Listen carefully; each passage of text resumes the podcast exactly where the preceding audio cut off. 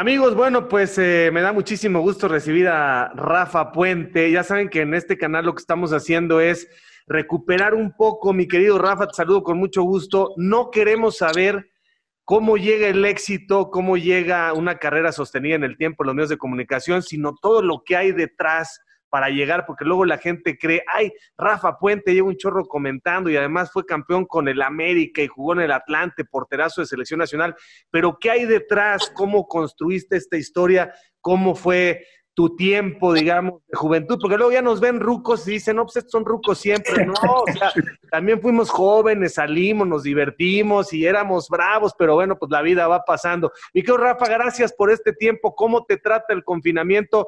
¿Cuántas veces al día sales? ¿Qué es lo que más extrañas? Bueno, primero que nada te agradezco, Javier, y sabes que con el cariño de siempre son muchos los años que tenemos de conocernos. No coincidimos con frecuencia porque nuestros caminos en empresas han sido distintos, pero sabes que te aprecio mucho y valoro mucho el que me tomes en cuenta para este espacio. No, hombre, con muchísimo gusto, mi querido Rafa, pues eres un puntal de esta historia llamada fútbol que a tantos apasiona y ahora acertadamente y con mucha objetividad en donde has estado, eh, digamos, de una sola pieza, no importa la línea del grupo en el que trabajes, siempre has estado comprometido con la verdad. Yo creo que eso la gente lo aprecia con el paso del tiempo. Cuéntame, Rafa, primero, ¿cómo fue tu infancia? ¿Dónde viviste? ¿Cuántos hermanos tienes o tuviste? dónde eh, te realizabas, en qué colonia de la Ciudad de México para que la gente recuerde. Ya tienes un setentón y te ves como de 55, mi Rafa. Hazme la buena. Tan joven y así con barba. Sí, pareces algo así como, como el hermano perdido de Hernán Cortés.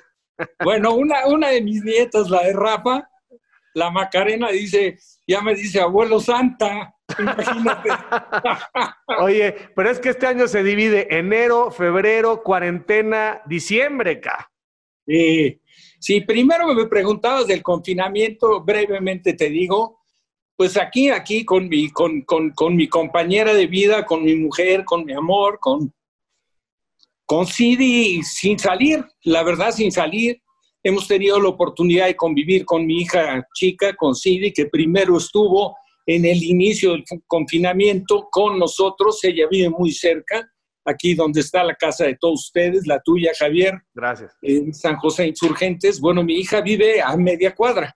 Entonces, eh, en un principio se quedó, luego ella por cuestiones eh, de trabajo tuvo que salir a asistir a algunas cosas de decoración, que es a lo que se dedica. Y bueno, pues ahí tomamos la precaución de que como había estado en contacto con otras personas, siempre con la protección y la sana distancia, etcétera, bueno, pues se quedó eh, también a sugerencia de los hermanos, ¿no? De Rafa y de Belén, que se abstuviera de quedarse en la casa, entonces tuvo 15 días fuera. Y después de eso, pues hemos venido alternando. Ella está mucho más a gusto, más cómoda en su casa, lógicamente pero viene todos los días, prácticamente todos los días a comer con nosotros. Y bueno, pues aquí hemos estado con Sid, Sid y yo, de hecho, no hemos salido para nada, sí nos hemos apegado a esto porque siento que, que sí es algo como para, tan serio como para tomarlo con, con toda la responsabilidad que corresponde, ¿no? Sí, porque además, mi querido Rafa, yo también ya, ¿eh? Pero obviamente de 50 para arriba ya somos del grupo vulnerable y no estamos para andarle haciendo al cuento, ¿no? Así es, esa es, es la realidad, la realidad. Pero bueno, bendito sea Dios, estamos bien, estamos eh, sin ningún inconveniente, estamos en un momento también un poco difícil para nosotros, se nos acaba de ir Aarón, mi querido Ganso, eh, compañero, compañero, la verdad, primero eh, de alguna forma contrincantes, luego compañeros en algún periodo breve en selección, fuimos compañeros en Atlante, jugó una temporada, muy amigos, muy, muy amigos, y aparte nos une una relación familiar, ¿no? Somos consuegros, eh, tú sabes, Aarón Chico está casado con mi hija Belén, tiene, tienen dos hijas, tenemos dos nietas, la verdad, lindísimas, Aitana y Ainhoa, y bueno, estamos sí pasando este traguito amargo, aunque también dándole gracias a Dios de que se haya acordado de él porque venía padeciendo una enfermedad muy penosa. Sí, sí, la verdad es que no sufrió, no sufrió porque no se dio cuenta el gran Aarón Padilla, tipazo, y sé perfectamente que tienen ustedes un vínculo pues para siempre, ¿no? Pero ahí se queda el ejemplo, la bicicleta, Rafa, y los mundiales, y la sonrisa. Varias veces tuve la oportunidad contigo y con Raúl de echar trago con el buen Aarón, y claro. es que era todo bonomía, era, era un tipazo, ¿no? No, un tipazo, un tipazo. Y aparte, una, una parte importante de la vida de ambos, eh, en lo que fue ya un, podríamos decir, la recta final de una carrera deportiva, ya ajenos al profesionalismo, lo convivimos, lo compartimos en el asturiano, coincidimos armando un par de equipos y con la satisfacción de haber sido campeones y que por la verdad es que la figura de Aarón siempre representaba algo importante, ¿no? Jugando en una categoría de veteranos, nunca dejó de ser el luchador incansable y de, quieras o no, ya no tanto bicicleta, a lo mejor era medio triciclo, pero la seguía intentando y se la seguían comiendo los rivales. Oye, pero además crecieron de alguna manera conociéndose mucho Belém y Aarón. ¿Qué pasó el día que ya se dieron cuenta los dos que como que aquellos andaban echándose el ojo? Pues nada, para, para, para ambas familias, para ambas partes fue, fue una sorpresa. Belén había tenido un periodo de noviazgo con un chico que lo recordamos aquí en la casa de ustedes con mucho respeto y con mucho cariño, el Pato Vargas. Y por el lado de Aarón también, con, pues imagínate, aparte, habiendo sido un jugador destacado, fue campeón con América, etcétera, pues siempre tuvo la oportunidad, ¿no? De, de hacer su vida ahí en, de pareja con, con, con alguna chica, pero un día nos cayó por sorpresa, ¿eh? no lo teníamos para nada contemplado, habiendo coincidido, bueno, coincidimos en tantas cosas, mi querido Javier, que te quiero decir que Rafa y Aarón se fueron a estudiar un año fuera a la misma, al, mismo sitio, en un lugar cerca de Wisconsin, en Estados Unidos, con eh, el tema de, eh, coincidían como estudiantes en el SEICA y se fueron a estudiar un año fuera. Mm. Un año fuera que, bueno, pues de alguna forma eh, vino a fortalecer un poco toda esa relación que ya venía, pues de tiempo atrás, ¿no? Todo lo que habíamos ya hasta ese momento vivido Aaron y un servidor, y que luego, eh, bueno, yo tuve, entre otras cosas, la oportunidad de estar en las dos bodas de Aarón, la boda civil, la boda religiosa, lo recuerdo perfecto, y después, eh, nada, una relación que, cuando terminó la carrera de Aarón todavía continuaba brevemente la mía, lo mío también fue bastante prematuro, contrario a lo Aarón, que fue mucho más longeva su carrera.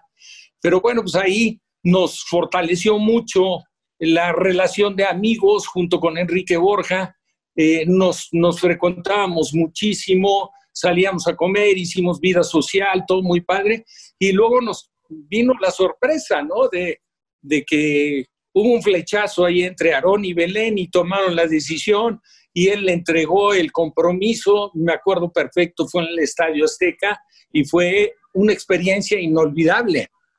Pero ellos de niños se veían en las comidas y seguramente jugaron y se molestaron y se ¿no? No, claro, claro, por supuesto, crecieron juntos. La verdad es que de alguna forma la relación familiar de ambas eh, en ambas familias, pues fue, fue, fue estrecha, fue con bastante frecuencia, coincidíamos como socios del asturiano, compartíamos de comidas y, todo en el desarrollo y crecimiento de los chavos, sin imaginar nunca que el desenlace o el eh, se iba a encaminar todo esto a un matrimonio que felizmente hoy está fortalecido, está este, pues bendecido con, con ese par de, de chiquitas que tienen, ¿no? Que son lindísimas. Oye, Rafa, antes de irnos así al pasado, estás muy bien de salud después de pasar algunas malas que estuvimos pendientes, no solamente el tema de la rodilla, sino que se complicó, pero tienes a tu familia, tienes a tus hijos realizados, eh, tienes salud, tienes trabajo, tienes eh, un legado en la historia del fútbol mexicano indiscutible debes de estar muy contento a estas alturas de tu vida después de revisar 70 años, ¿no? ¿Qué te falta? Yo creo que no te falta nada, al contrario, todo es agradecimiento, ¿no? Sin duda, sin duda, la verdad ¿qué te puedo decir, Javier?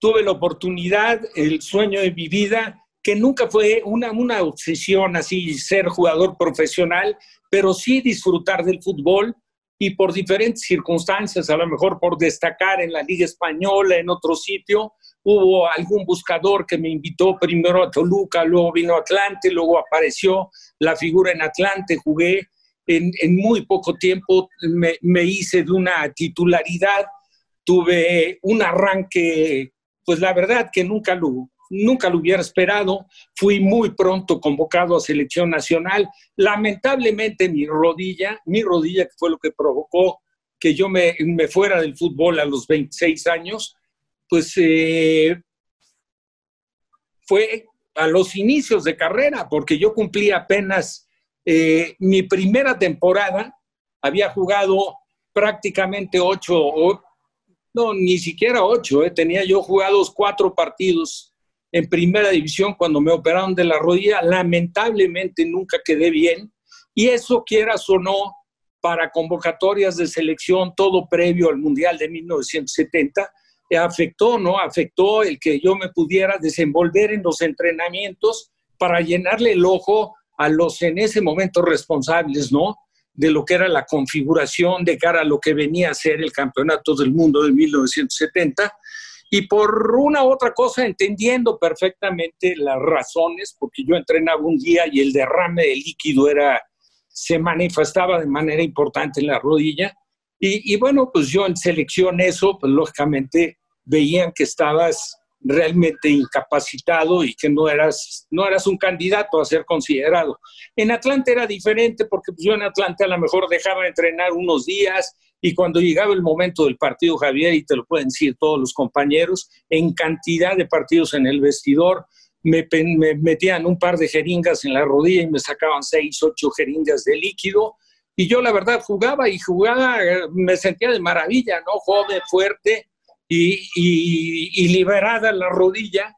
Entonces jugaba y luego ya en el transcurso de la semana, indistintamente, don Aurelio Pérez que era quien me había operado, aunque no era el médico del Atlante, que en paz descanse, y el doctor Luis Anaya, un, ortopedista fantástico y excelente persona, que era el del Atlante, pues me, me, aplicaban y en ese momento se utilizaba mucho la cortisona, y bueno, luego eso derivó en un, en un problema, este, pues fuerte, que se fue agravando, que terminó con una artrosis muy severa, y luego ya un calvario, ¿no? Con una serie de operaciones que al día de hoy, a mis 70 años, ya suman nada más de rodilla 11.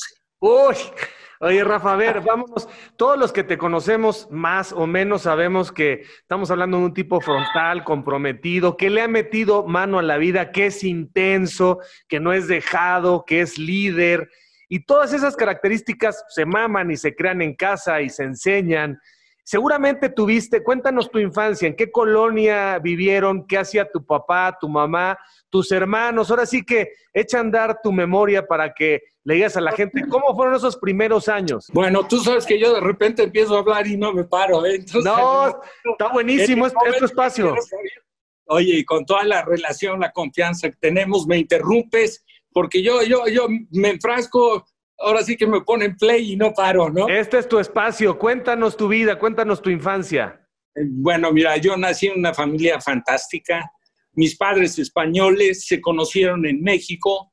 Mi padre fue veterano de la guerra civil en España, no es refugiado, luego fue voluntario en la Legión extranjera, que tú sabes que después de la guerra civil fueron a las estepas rusas, etcétera y que incluso te podría decir, aunque nunca, nunca lo recibió porque se vino a México, él podía o debería de haber sido condecorado, ¿no? Porque de aquella legión, si mal no recuerdo, que a mi padre no le gustaba platicar nada de eso, eh, terminaron regresando de una, una legión más o menos de 308 vivos. Y el mejor amigo de mi padre en el destino que cada uno tomó en rumbos distintos, mi padre para el norte de España, bueno, ese amigo y compañero, eh, por un problema de, de tifoidea, me parece, falleció. Pero bueno, se conocieron en México, eh, en una romería de las que se hacía en lo que hoy en día es el Parque Lira.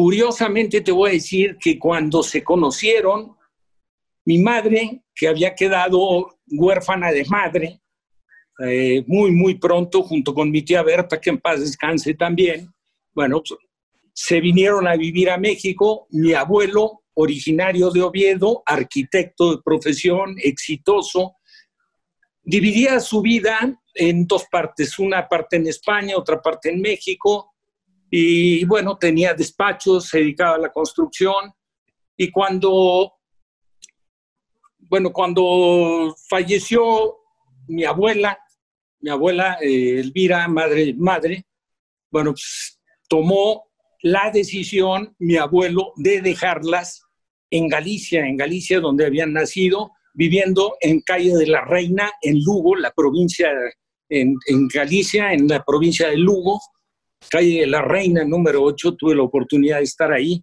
con dos tías que tenían, eh, que tenían hermanas de, la abuela Elvira, que eran Sofía y María, y bueno, pues ahí alternó, gran parte del tiempo estuvieron viviendo allá, se tomó la decisión mi abuelo de traerlas a México. Se conocen mis padres en México y bueno, se formalizan, se casan en, la iglesia que está en la coronación, que está ahí en el Parque España.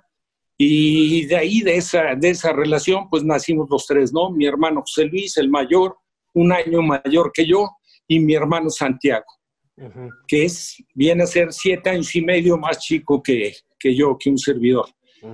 Y bueno, pues eh, como dato curioso y anecdótico, te puedo decir que mi padre, que vino, que vino a hacer, ahora sí que la América, trabajó primero en la cervecería Modelo, conoció muy, muy a fondo, aunque su periodo no fue largo ahí porque sus aspiraciones eran otras, a don Emesio y a don Pablo Díez, que en paz descansen, y bueno, fue jefe de repartidores de zona de la modelo.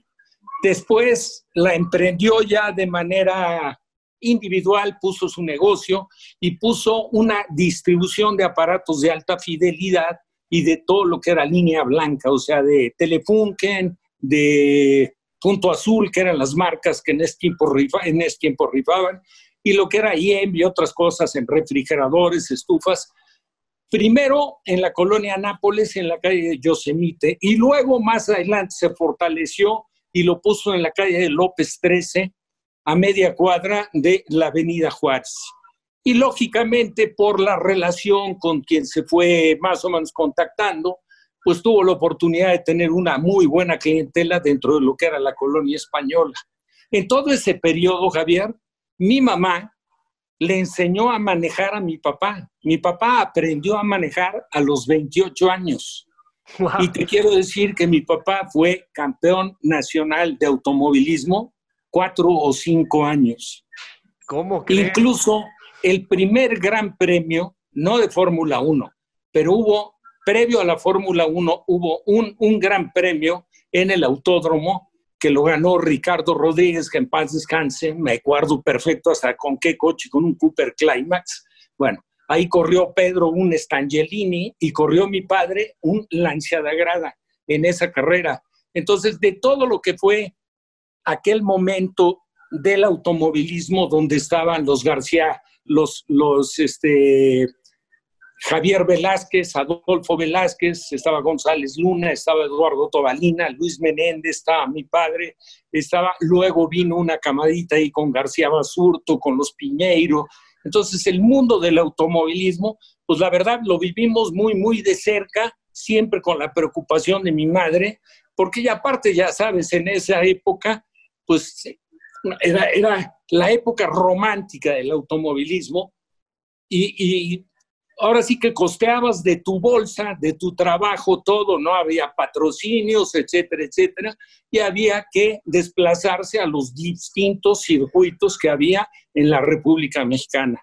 Estaba, había circuitos en Guadalajara, había en Torreón, había en Zacatecas, había en Lago de Guadalupe, había el circuito Avándaro en, en Valle de Bravo, eh, estaban los fuertes en Puebla. Entonces, esa fue parte, parte de mi infancia, que la verdad la recuerdo, te estoy hablando de un periodo de primaria y, y principios de secundaria, pues con un enorme cariño, ¿no? Junto con, principalmente con mi hermano José, que Santiago estaba muy chico. Ahora, tú eres el de en medio. Normalmente los, de, los del sándwich son tremendos, Rafa. Se ve que sí, le dabas el avión a tus papás, pero se ve que la vida te quedaba chica en la primaria. O sea, hacías de todo. Ya jugabas fútbol, obviamente, porque esto es de la cuna, pero eras tremendo, ¿no? Te digo una cosa, la verdad, sí. Sí, el temperamento, bueno, no, no, yo, yo creo que el temperamento no se adquiere, se nace, ¿no? Y entonces con el temperamento se dieron cosas muy curiosas, ¿no? Quien más fomentó el, el, el aspecto deportivo en, en, nosotros, principalmente en mi hermano José Luis y un primo que vivió con nosotros 18 años, que vino de España a los 5 años, hijo de mi tía Trini, hermana de mi padre, que en paz descanse, y, y creció como un hermano más y jugaba muy bien al fútbol, jugaba de medio volante, lo que pasa es que nunca intentó jugar profesional, pero tenía condiciones para haber llegado. Uh -huh. Bueno, pues con, con, con, mi primo Luis y con mi hermano, por supuesto Santiago, ¿no? Porque estaba mucho más chico, quien, quien promovió todo el tema del fútbol, pues fue mi madre, mi madre que tuvo dos pasiones en su vida, los toros y conocedora de, o sea, conocedora taurina como no tienes idea. No me digas. Y, y, y, y, muy futbolera. Y entonces nos encaminó y nos llevaba primero al parque y luego nos fue llevando y empezamos a jugar en diferentes ligas y entonces jugábamos en las infantiles de la América y nos tocaba jugar en Pantaco y nos tocaba, nos tocaba jugar en Tuyehualco y en canchas donde en algunas hasta lo recuerdo había una serie de, jóvenes que estaban cumpliendo con el servicio militar. Pero había trascendido tanto aquel equipo de la América donde fuimos campeones y nos tocó incluso jugar algunos preliminares en estadios, por ejemplo, en la Bombonera. Bueno, ese, ese equipo llegaba a jugar algunos sitios y a nosotros ya nos identificaban como los gachupines, ¿me entiendes? O sea, éramos los hijos de la española que iba a ver los partidos. Uh -huh. Pero mi madre con un temperamento, que Dios la tenga en su gloria, y que la tiene, por supuesto, no, no tiene, decía, brava, brava, como, pero como pocos. ¿eh? Bueno, como pocos. Pero como tú, mi querido Rafa, porque también bueno para el trompo, bueno para defender lo tuyo, líder, echado para adelante, eh, jugabas bien al fútbol. ¿Desde cuándo crees que jugaban bien al fútbol? Porque creo que los tres jugaron muy bien, ¿no? Santiago también jugaba bien. Santiago jugaba estupendamente bien, tuvo la mala fortuna. Santiago debutó con Atlético Español en ese torneo de nuevos valores, dirigido por José Antonio Roca, y tuvo la mala fortuna de debutar y en la semana en un entrenamiento con Atlético Español sufre una lesión de rodilla que lo tienen que operar. Uh -huh. Y bueno, luego vino el proceso ese de recuperación y apenas había aparecido en primera división y luego estuvo, volvió a jugar con Atlético algunos partidos, luego fue a Puebla, cuando lo dirigía Carlitos Peters, jugó y tuvo también, cuando se había afianzado en Puebla como titular, otra lesión con un jugador, si mal no recuerdo, era Olmos de, de, Toluca, una cosa así, en un partido que se jugó en el Estadio Cuauhtémoc, que yo fui a ver jugar a mi hermano Santiago, iba yo con mi suegro, don Juan, que en paz descanse, y ahí tuvo una lesión ya mucho más grave, ligamentos cruzados y todo, y ya se complicó el tema y dejó la carrera. Mi hermano José, fuimos compañeros en Atlante, siendo el mayor un año, yo empecé a jugar antes que él, Luego vino a entrenar cuando yo formaba parte ya del equipo de primera división. Se contrató, eh, debutó, si mal no recuerdo, un partido en el 10 de diciembre contra Cruz Azul, hizo gol. Y luego, después de los periodos que tuvo en Atlante, donde tuvo algunas dificultades con los técnicos, porque mi hermano decía, aquí en el fútbol mexicano, si yo en lugar de apellidarme Puente, me apellidara Puentowski, seguro sería titular pero como soy, como soy mexicano, como soy puente, entonces él sentía que había preferencia. Si se fue a jugar, recordarás, Javier, a segunda división con Tigres. Uh -huh. Con Tigres llega la primer final, subcampeón goleador, campeón goleador Ricardo Chavarín. La final se juega en el Estadio Azteca y asciende Tigres. Digo, asciende, perdón, Atlas, regresa a la primera división, que Atlas ya tenía pues la verdad, un equipazo, ¿no? Que había jugado con Brambila, con El Pillo, con Berna, con, con este Chavarín, etcétera. Los dirigía el Pistache. La segunda temporada, con ese equipo, dirigidos por Grimaldo González, un peruano. Bueno, mi hermano José rompe el récord de goleo que tenía un jugador que había sido centro delantero del Poza Rica, Carlos González, y que había incluso, eh, había sido jugando en segunda división, había sido en, unas cuantas ocasiones convocado a selección nacional mayor, que era muy difícil que tomaran en cuenta un jugador de segunda. Bueno, el récord históricamente lo tuvo él hasta que llegó mi hermano. Fueron campeones, le ganaron a la UDG el primero de los dos partidos, me acuerdo, en el estadio del, Volcán, 3-0 con tres goles de mi hermano, y rompe el récord de goles que tenía Carlos González y que lo mantuvo ese récord hasta que Lorenzo Sáez del Pachuca, pero con partidos de liguilla, terminó rompiendo el récord de José. Entonces mi hermano José luego jugó una temporada en León, regresó a Atlante, luego se, fue a León, cuando lo dirigió el Gallo Jauregui a León, que jugaba Davino, Alberto Jorge, Salomón, etcétera. Bueno, y ahí Chepe Chávez, que en paz descanse, Guillén, y ahí se retiró del fútbol, pero los tres, los tres jugamos y los tres eh, bueno, no, no crecimos igual, porque Santiago es mucho más chico, pero, pero José, mi primo Luis y yo, en todo lo que era el fútbol amateur, crecimos juntos, jugando en el Asturiano, en el Club España, en la Liga Española, en la selección del Simón Bolívar, pues siempre, siempre tuvimos la oportunidad de, hacerlo juntos. Pero no te hagas, Rafa, eras, eras, eh, o sea, eras bueno para el trompo y el fútbol para ti era una decisión de vida, o sea, tú no ibas a jugar para divertirte, ibas a jugar para ganar, o sea, eres competitivo, altamente competitivo. Y eso, eso, eso no es que sea malo, o sea, bueno, es así. ¿Cuántas veces, por ejemplo, eh, sentiste que tenías que defenderte? Porque además la gente no lo sabe, pero de pronto el fenómeno de discriminación en el fútbol de llano, amateur, sobre todo cuando vas entrando, se da la inversa, ¿no? a los güeritos hay que, hay que mancharlos. Pues sí, mira, yo, yo tuve, te, voy, te voy a destacar algo, ¿eh? porque sí me tocó ver eso, no tanto vivirlo en carne propia, porque el hecho de ser portero, y lo he dicho siempre, para mí marca diferencia. Cuando tú llegas a un equipo, si tú juegas en otra posición que no sea la portería, te guste o no, siempre serás dependiente de. Si tú eres centro delantero y eres goleador, bueno, si tú no tienes abastecimiento de balones, por muy buen goleador que seas, pues no vas a marcar. Si tú eres un creativo y la pelota no pasa por ti, a menos de que seas como Reynoso, que de repente llegaba y se la quitaba, empujaba al compañero, pero qué jugadorazo, ¿eh? Reynoso, recordando a Carlos. Pero bueno, sí, sí me entiendes. El caso de la portería es totalmente diferente. Mira, conmigo se dio un dato muy, muy curioso. Yo estuve, a mí me invitó eh, un, buscador que tenía Toluca, que era el señor Mancera. Me vio jugar con el Llanes de la Liga Española y me invitó. Yo tenía, iba a cumplir yo, o acaba, iba a cumplir 17 años o acaba de cumplir 17.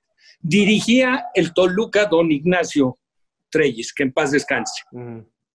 Bueno, yo me iba, te estoy hablando cuando estaba Florentino López, que era un arquerazo estaba el Buki Romero, estaba este, eh, el Buki Romero, estaba el Güero Chandley, estaba Güedel Jiménez, estaba el Fur Reynoso, estaba, bueno, era, un equipazo, ¿eh? estaba Vicente Pereda, estaba, iniciaba Albino Morales, etcétera, Cerda Canela. Cuando yo llego a Toluca, la verdad, pues me cambié, estaba el ruso Estrada también, que ahí tuve una diferencia con el fuerte, casi de llegar a los golpes en el vestidor, y los jugadores del Toluca decían, mira el chavito, este tiene 17 años, ve qué bravo es. Oye, ¿no estaba jugando Sal ahí, no? Estaba jugando Sal, claro, y estaba su hermano, ¿eh? Jaime, que jugaba muy bien Jaime. ¿eh? Bueno, y entonces ahí me adelanté un poco con Wendell, con, Jiménez y con Chandler. Ahí se me, la verdad se me barrió un poco, porque sí fueron compañeros, a lo mejor de Florentino, pero lógicamente no fueron de Juan Dosal, etc. Pero bueno, eh, eh, la verdad, el, Toluca era un muy buen equipo, el escenario era inmejorable, era un equipo, pues la verdad, identificado con la colonia española por Don Nemesio, lógicamente, Este, y bueno, pues yo estuve una semana y la realidad es que don Nacho Tres ni me peló. Digo, lo entiendo porque pues, a lo mejor por su mente no pasaba la opción de poder ver un portero joven, ¿no? Estaba como segundo portero estaba Pedro Elizondo, que fue, luego fue portero de Veracruz, y como tercer portero estaba Roberto Silva, que era el portero titular de la reserva. Pero ni me pelaron. Y yo después de una semana estudiando yo preparatoria, la verdad es que para mí era muy complicado y el nervio de mi mamá, que la carretera, yo no tenía ni coche, por supuesto, entonces yo tenía que estar yendo de aventón con algunos. Estaba el Tato Linares también, que habíamos jugado en contra en la Liga Española. Tío de Peláez, ¿no? Tío de Ricardo, sí, de Ricardo Peláez. El Tato Linares, sí que luego jugó en el Necaxa, ¿te acuerdas? Muy buen tipo. ¿eh? Y bueno, me dice, este, no me, no me dicen nada y yo la semana dije, pues sabes que de estar viniendo a entrenar, la verdad prefiero estar en México con mis cuates, jugando a lo mejor cascaritas, aunque sea en la calle, y los fines de semana pues, jugando en la Liga Española, que yo pues, digo, me la pasaba de maravilla, y siendo una liga amateur, era una liga que tenía algunos escenarios donde se pagaba por ir a ver partidos. Uno era el Franco Español, que ya desapareció, que se volvió luego una, un, centro de cosméticos, de una empresa de cosméticos, y estaba también el Parque Asturias, y estaba la ciudad de los deportes. En esos tres escenarios se cobraba para ver partidos amateurs de la Liga Española. No te voy a hablar de entradones, pero pues, tranquilamente sí se juntaban mil, dos mil gentes a ver los partidos. Entonces era, era muy agradable y había la oportunidad de enfrentar a veces a exjugadores que habían estado en primera, Palleiro, a Mario Pavés, que en paz descanse, estaba este, eh, Sordo, que era centro, Miguel Ángel Sordo, que fue centro delantero del Toluca, o sea, había varios. Entonces yo me la pasaba gustísimo. Y luego vino a la siguiente temporada, se acercó conmigo, que fue muy curioso todo eso, Mayo Alonso, que era hijo de Emilio Alonso, cuñado de don Fernando González Uribe, que tenían Lito Juventud y eran los dueños del Atlante. Entonces, Mayo Alonso jugaba en el Madrid, que era el representativo del Club España en la Liga Española. Entonces me dijo, oye, ¿no te interesa ir ahí a probar? Sí, hombre, vamos, encantado. Fue él, que era un medio volante zurdo, alto, espigado, muy, con mucha clase, y fuimos a entrenar al Atlante, al Joaquín Amaro, ahí en, en este, el campo militar número uno de tierra, y ya sabrás. los costados tenían pasto, pero el centro era de tierrita. Entrené un día, un día increíble. Terminando, estaba Ángel Papadopoulos de técnico del primer equipo y Lorenzo García era el entrenador de la reserva. Y se dividía la cancha entre los de la reserva y los prospectos que iban a probarse y el primer equipo. Y entonces hizo una cascarita Lorenzo García, fíjate qué curioso. A mí me gustaba mucho jugar en la cancha, pero cada vez que jugaba en la cancha me expulsaban porque me agarraba a trompones. ya, a madre ahí, siempre, para afuera. Entonces, la tendencia fue siempre, no, pues mejor atrás, mejor en la portería, y me encantaba la portería. Pero ese día, curiosamente, arma un picadito, ya sabes, un picadito es una cascarita, Lorenzo García, y bueno, pues entramos allá a jugar. Y dentro de, increíble, ahora soy más torpe que nada, pero dentro de, de lo que cabe, yo tenía mucha habilidad. Y entonces, pues ahí me estuve desenvolviendo, yo estaba encantado en la vida, como jugando con mis quads en el colegio. Y de repente me llama porque iba a formalizar un poco lo que eran intento de jugadas y tiro a gol. Y me dice, a ver, este chamaco, ve para acá. ¿Tú de qué, de qué juegas? ¿De, ¿De, nueve o de qué juegas? ¿De extremo? Y digo, no, yo de portero. A ver, a ver, espera, ¿cómo de portero? No, sí, yo de portero. Pucha, pues bueno, pues ponte allá en la portería. Y fui y me puse en la portería.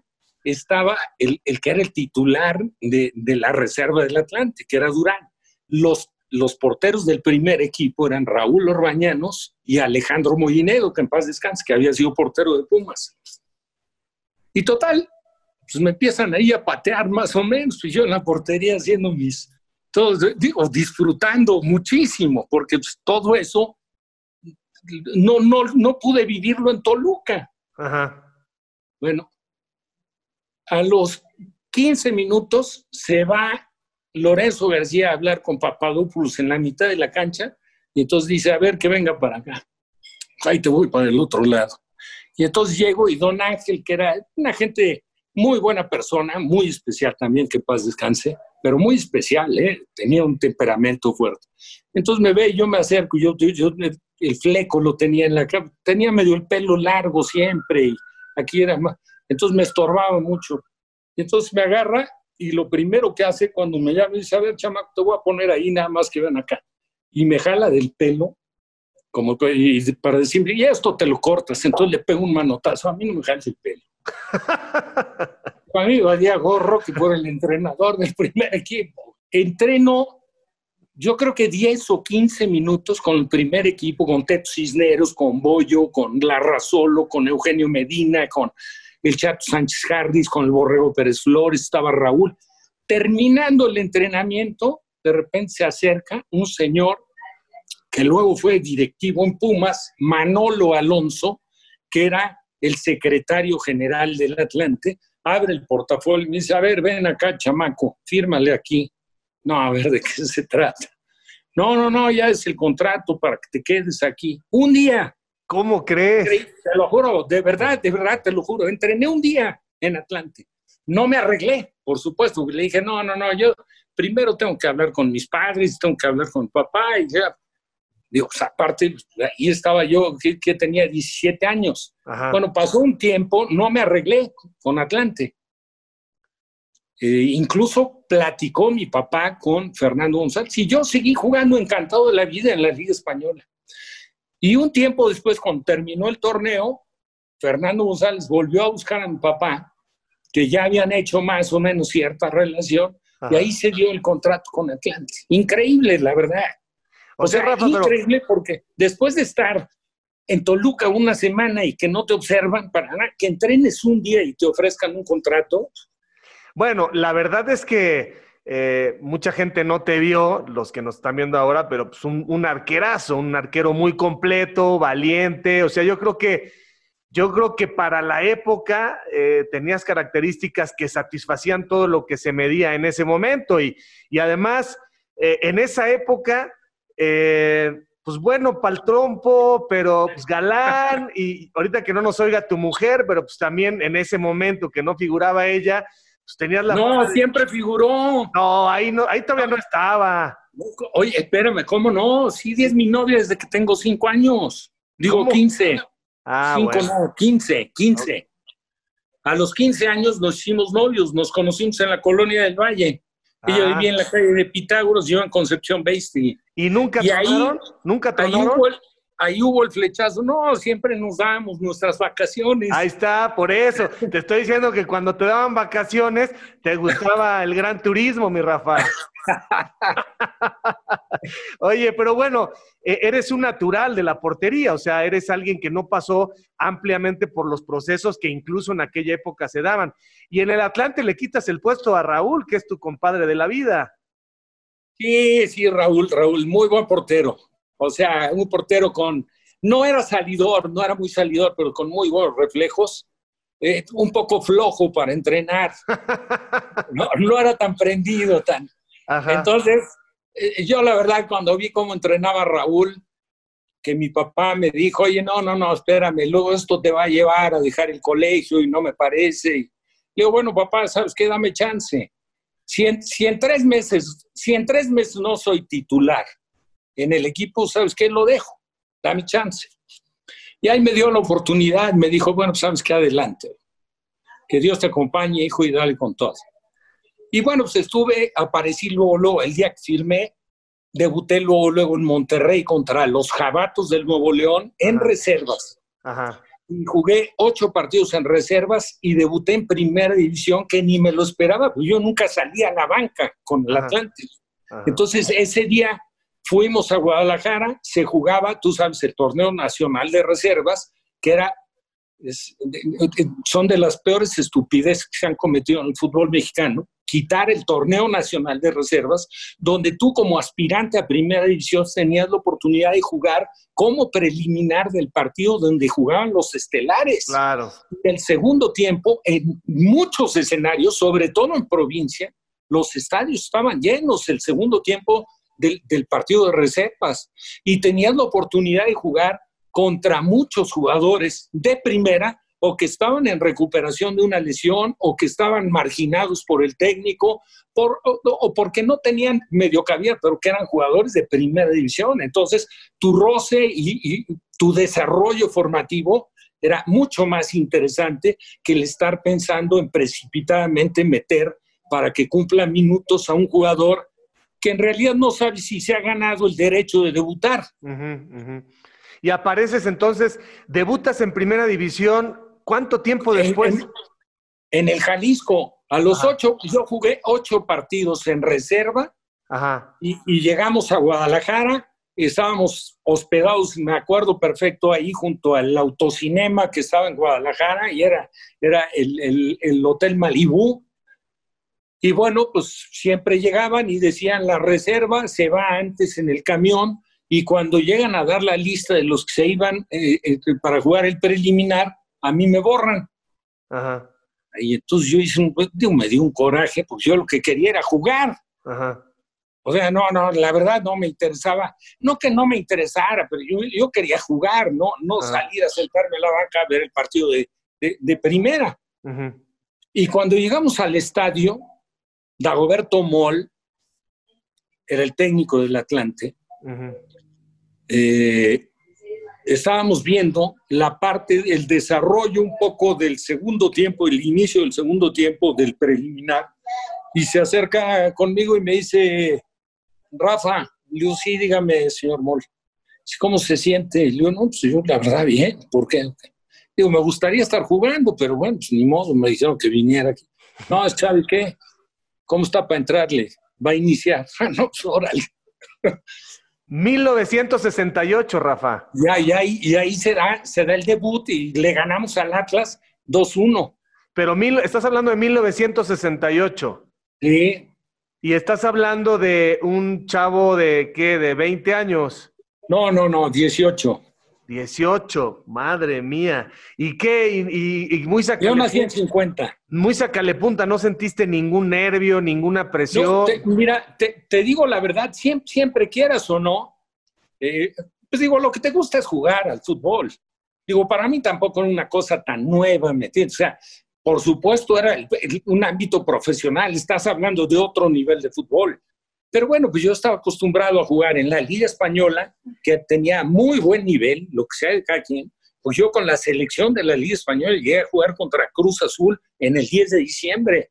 Entonces, digo, tampoco fue algo tan, tan nuevo y ya había tenido yo la oportunidad de jugar ocho partidos en escenarios con, con mucho público, independientemente de lo que pudo haber sido en la Liga Española con poco público.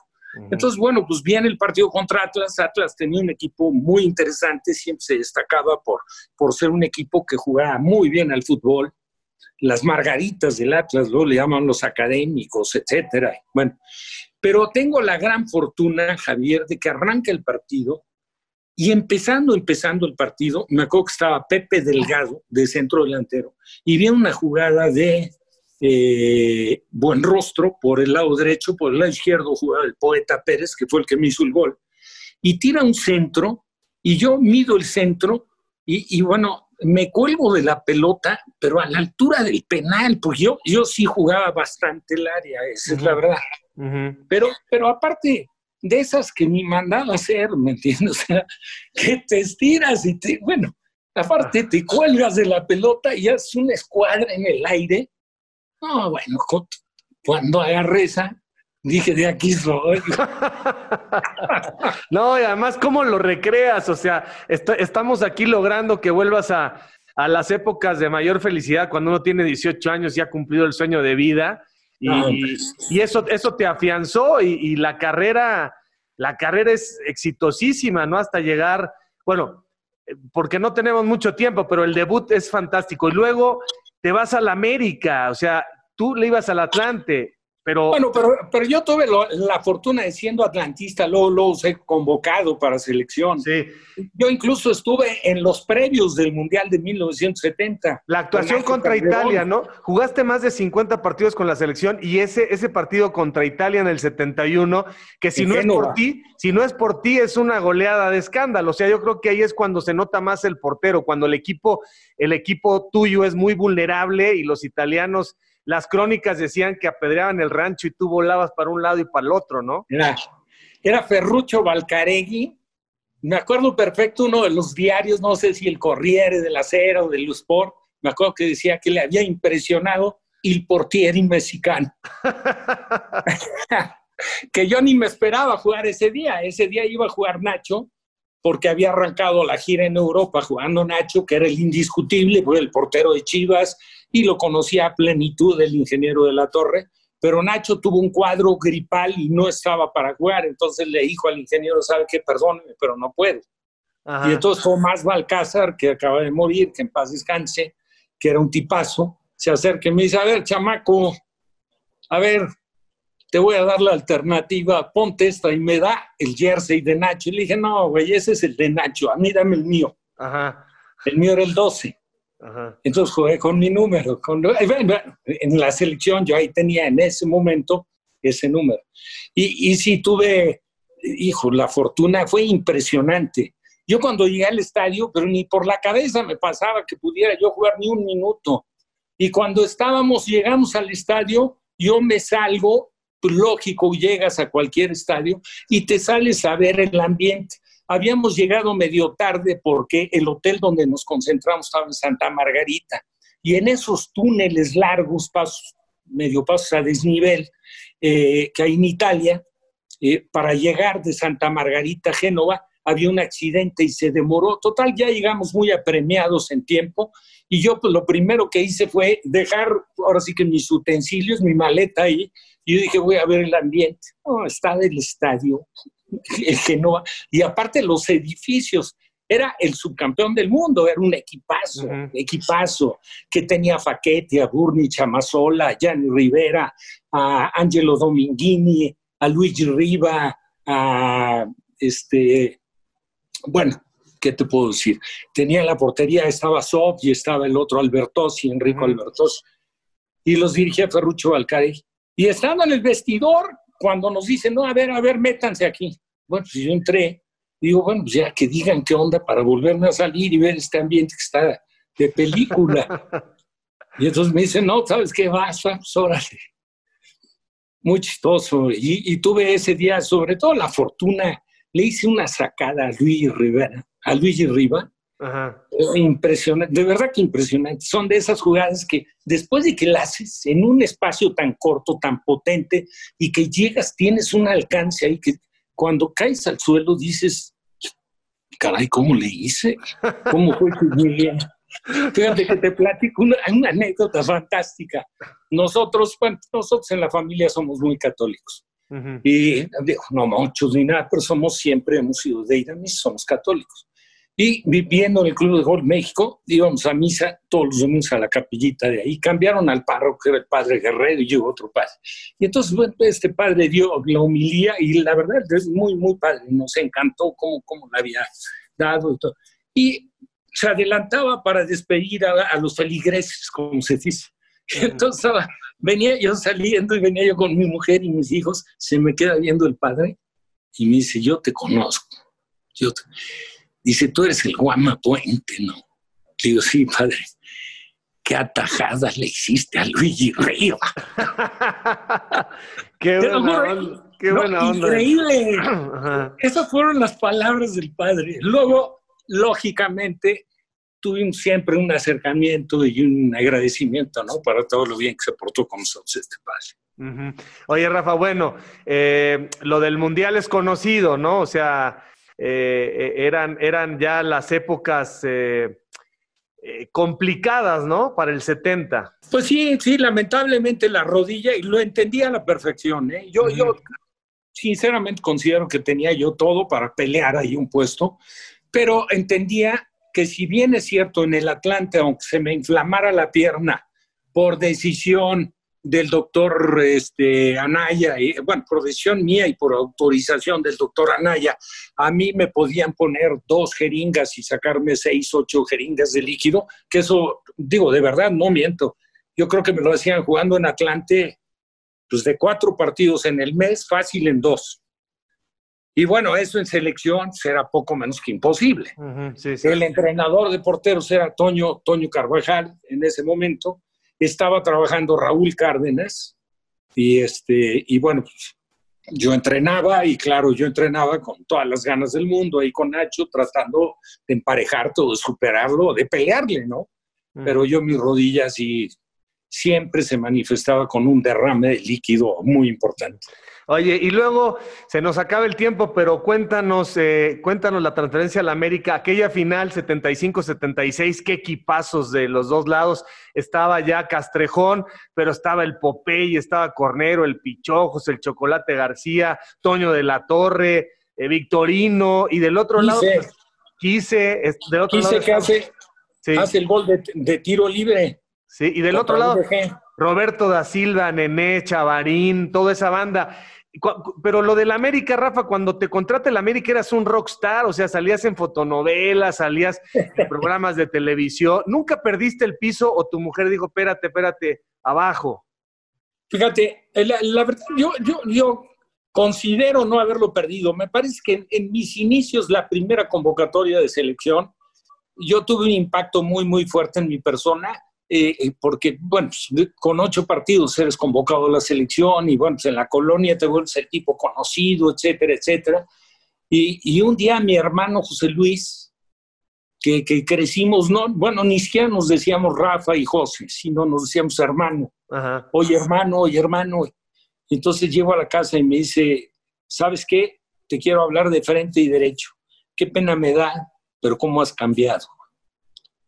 Hijo, tuve un, impacto, no sabes lo que me costó asimilar eso que en su momento me dijo mi hermano José. Entonces sí te puedo decir que, por supuesto, disfrutaba, ¿no? El, tener una buena actuación, el ser reconocido, el ser requerido para, para algunas cosas, el haber tenido la oportunidad, sin que me llamara para nada la atención el medio artístico, pero pues de repente haber hecho fotonovelas que las hice porque porque era el portero también del Atlante y era portero de selección y Nacho Calderón era el que más vendía de todos, por encima de Jorge Rivero, de, los actores que en ese momento podían estar en, el escalafón ahí arriba. Bueno, Nacho era por la popularidad que tenía, lo importante como portero de Chivas de selección y su pinta de Nacho, entonces era el que más vendía. Y ahí me invitaron a mí lógicamente Digo, eran otras épocas, no nada que ver con los sueldos actuales en el fútbol, era muy diferente, ¿no? Sí, más romántico el fútbol.